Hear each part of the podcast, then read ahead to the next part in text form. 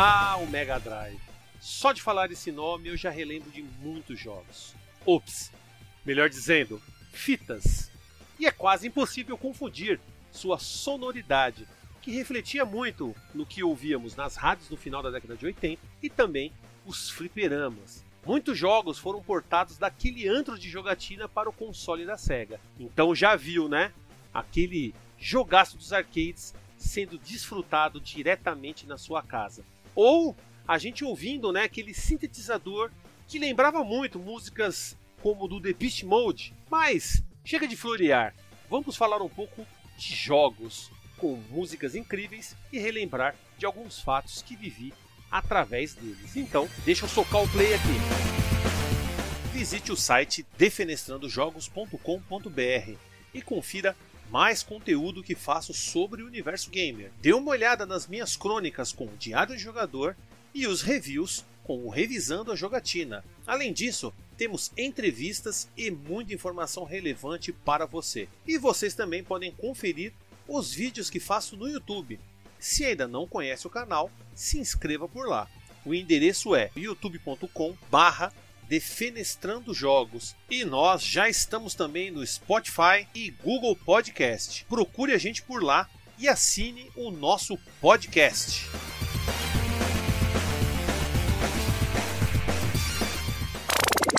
A produção desse podcast foi realizado pela Hood On Produção Audiovisual.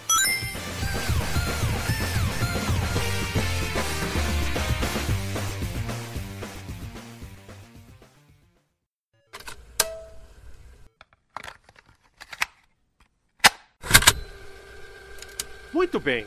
Para começar, eu já trago aí um jogo que veio diretamente do arcade para o Mega Drive, que é, né, o tão não não vou dizer aclamado, mas conhecido aí Street Smart. E eu falo assim que ele é um pouco conhecido porque ele praticamente é o protótipo aí do jogo Fatal Fury, Art of Fight, é o começo da carreira de jogos de luta da SNK. Ele é um jogo por arcade assim que chamava bastante atenção na época. Hoje ele já pode ser considerado uma jogabilidade meio dura, meio travada, mas na época fez bastante sucesso, muita gente jogava, eu jogava muito esse jogo e, obviamente, gostava bastante. um dos detalhes aí, como eu sempre falo, que marcava muito era a trilha sonora. E lembrando, no fliperama eu sempre ficava perto ali da caixa acústica para ouvir as músicas.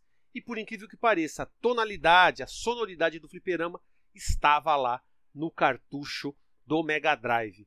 E isso para mim tinha uma grande valia, porque a gente se sentia realmente no fliperama. Não era só pela jogabilidade, lembrando, os sprites eram menores no Mega Drive, você tinha ali, obviamente, uma queda gráfica devido, né, a, obviamente, os recursos disponíveis, né? Mas de qualquer forma, a trilha fazia você entrar lá novamente no fliperama. E vamos ver se você também vai para lá com essa música.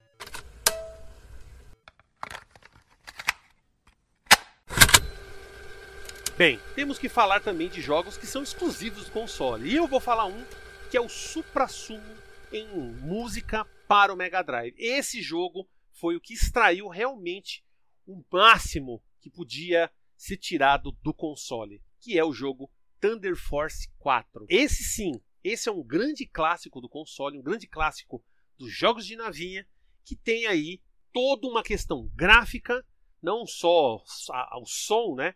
mas ele também usa e abusa dos gráficos do console. Ele faz uso realmente de muita potência do console ali. Realmente você vê o console dando uma fritada ali, dando uma fervida no processador.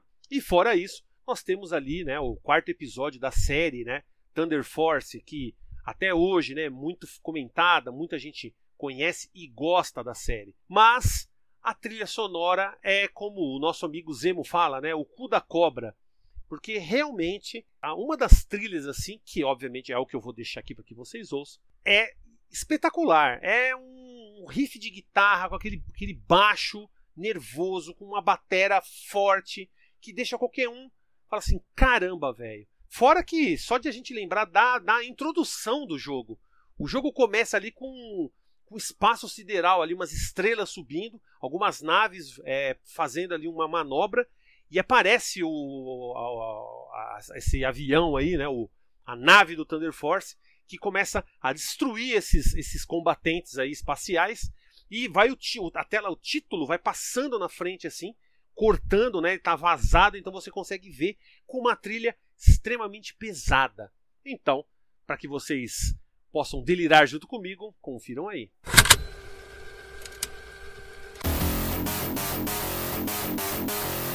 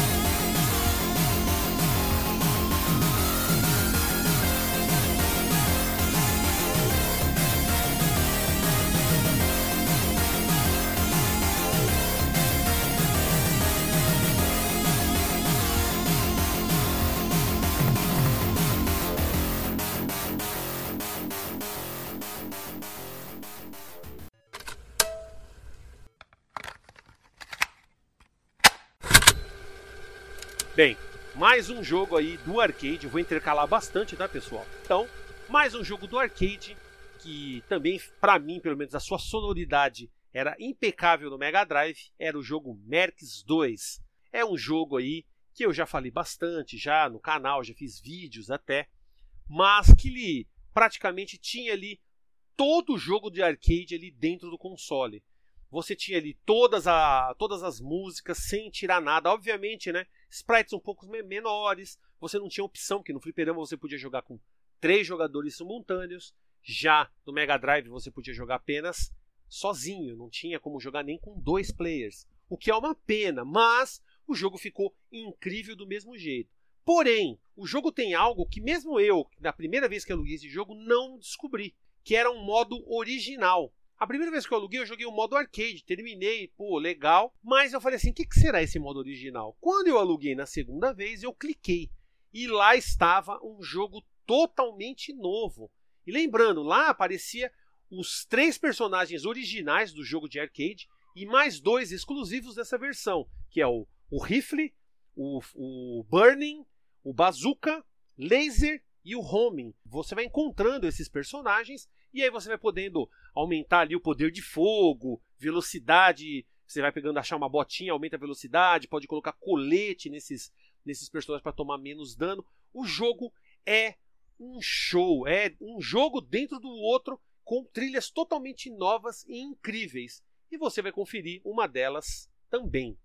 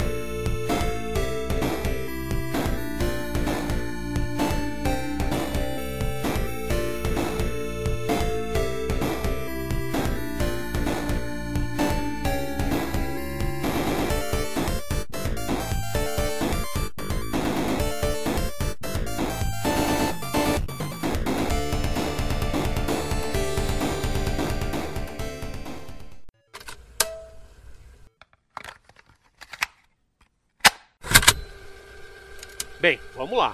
Falando aí de mais um joguinho aí do Mega Drive que tem uma trilha sonora espetacular. E o jogo é um clássico da Konami aí, pelo menos para mim se tornou um clássico, que é o Rocket Knight Adventures. Cara, como a Konami fez algo incrível, né? Ela começou com aqueles Sunset Riders tosco do Mega Drive e aí trouxe esse incrível jogo. E esse é um dos jogos que a trilha sonora combina exatamente com o que está acontecendo ali no gameplay. Então, nós temos ali algo que combina muito com a jogabilidade. Nós temos fases de velocidade, fases que até lembram um jogo de navinha e que tem músicas que realmente aumentam o impacto ali, porque você se sente realmente na ação. A música é impactante para o desenvolvimento do jogo. E não só isso, graficamente falando, esse jogo nem parece um jogo de Mega Drive. Extremamente colorido, com uma jogabilidade rápida, mas a gente sabe, né? A Konami ali naquela época estava tirando leite de pedra do Mega Drive. Bem, pelo menos alguns dos seus funcionários. E você vai conferir aí uma trilha espetacular desse jogo.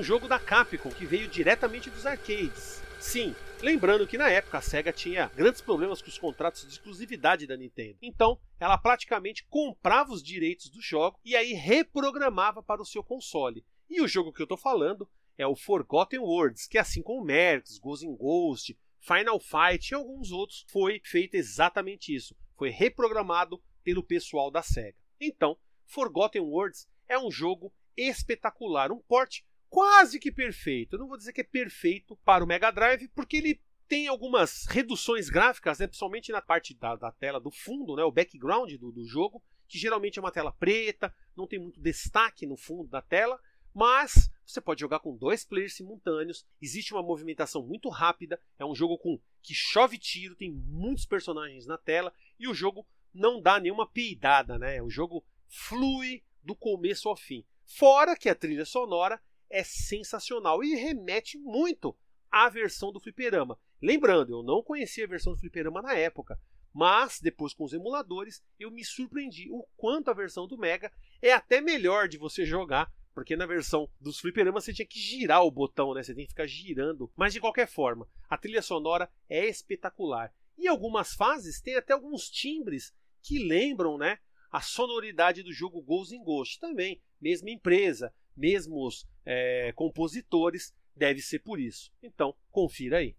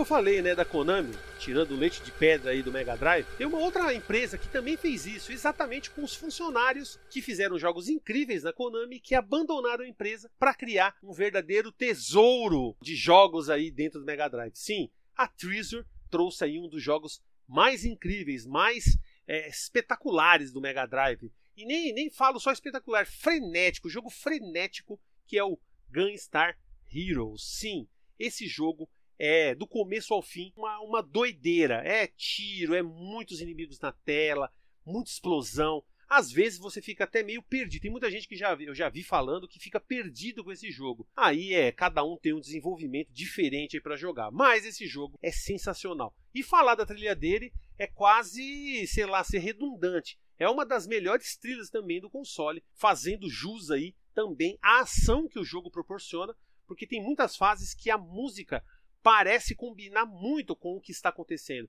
Tanto que quando você tem que resgatar a Yellow, que é sequestrada ali pelos, pelos vilões do jogo, tem uma tela ali que você tem que ficar andando, que é praticamente uma cidade. Você vê a cidade ao fundo, com um fundo amarelo, como se tivesse é, o pôr do sol. E você vai andando assim, correndo, e lá toca uma música espetacular. Mas não é basicamente só essa música, nós temos várias outras e você vai conferir agora.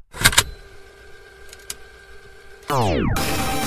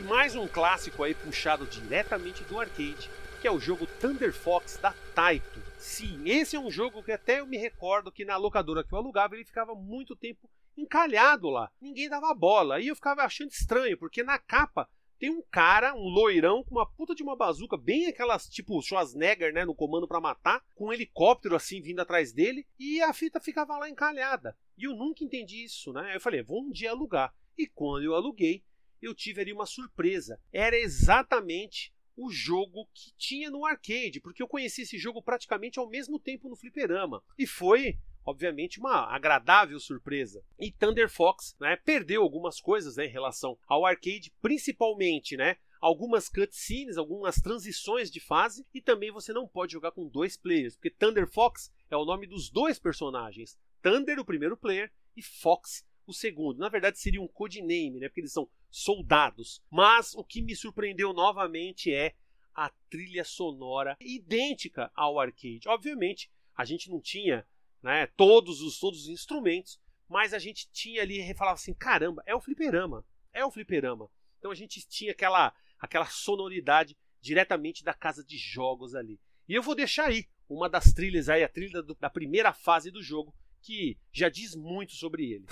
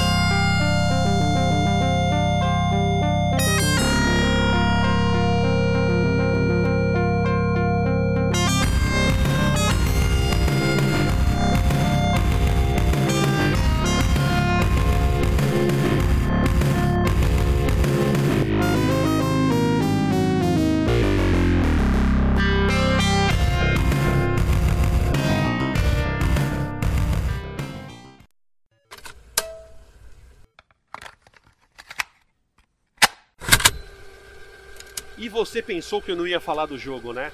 Pensou errado. Tá aí. Street of Rage 2. A série, né? Street of Rage possui, pelo menos para mim, uma, uma das músicas das, de melhor qualidade. Bem, não a série toda, tá? Primeiro jogo e o segundo jogo. O terceiro escapa umas duas ou três músicas e o resto é nojento. Mas bem, vamos focar no Street of Rage 2, que para mim teve o mesmo impacto que o primeiro, só que ainda melhor, porque você tinha ali um jogo que era do nível de Final Fight do arcade. Você tinha personagens com sprites grandes, você tinha quatro personagens selecionáveis, você tinha quatro é, jogabilidades diferentes, fases grandes, muitos combos, muitos inimigos, seleção de, de, de, dificuldade ali. Você podia pegar desde o mais fácil até a mania, que deixava realmente o jogo maníaco, realmente, mas a trilha sonora é aquilo, né? Quem jogou o primeiro Street of Rage sabe que quando você ligou a primeira vez e começou a tocar aquela música, eu acho que a maioria não deve ter apertado start, deve ter esperado aquela abertura passar.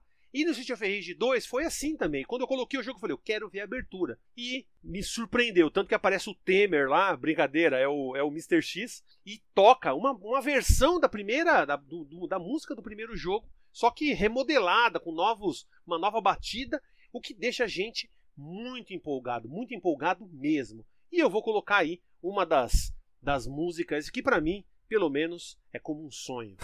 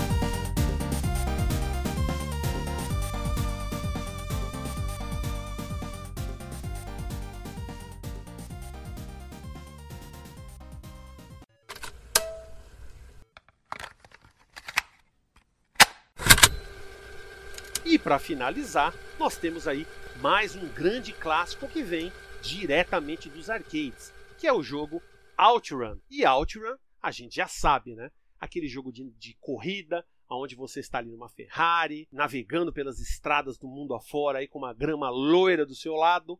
Né? Eu tive a oportunidade de jogar no Fliperama esse jogo lá no Boqueirão, quando fui visitar um parente, e o jogo era impressionante já naquele gabinete, né, que não era muito grande, assim, um gabinetinho que parecia uma mini Ferrari.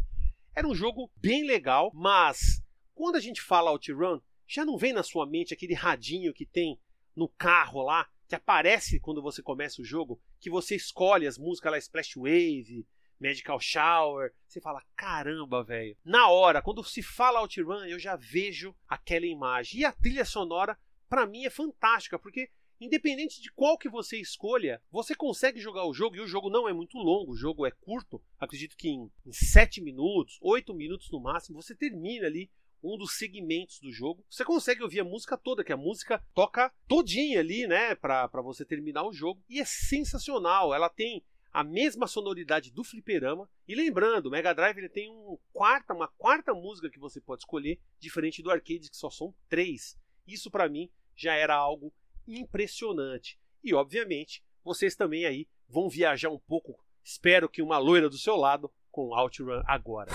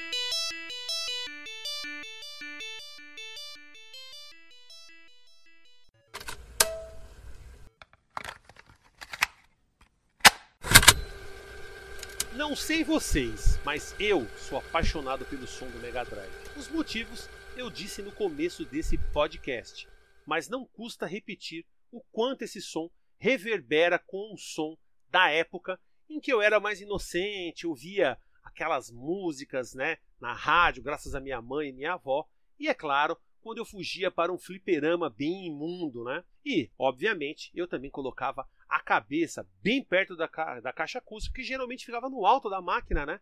Para poder ouvir as trilhas. Tempos bom, música boa e um dos consoles que mais amo e posso dizer que pelo conjunto da obra. Chega de devaneio, deixa eu me despedindo e deixando aquele abraço para todos que gostam desse podcast. E até o próximo Rebobinando Fitas.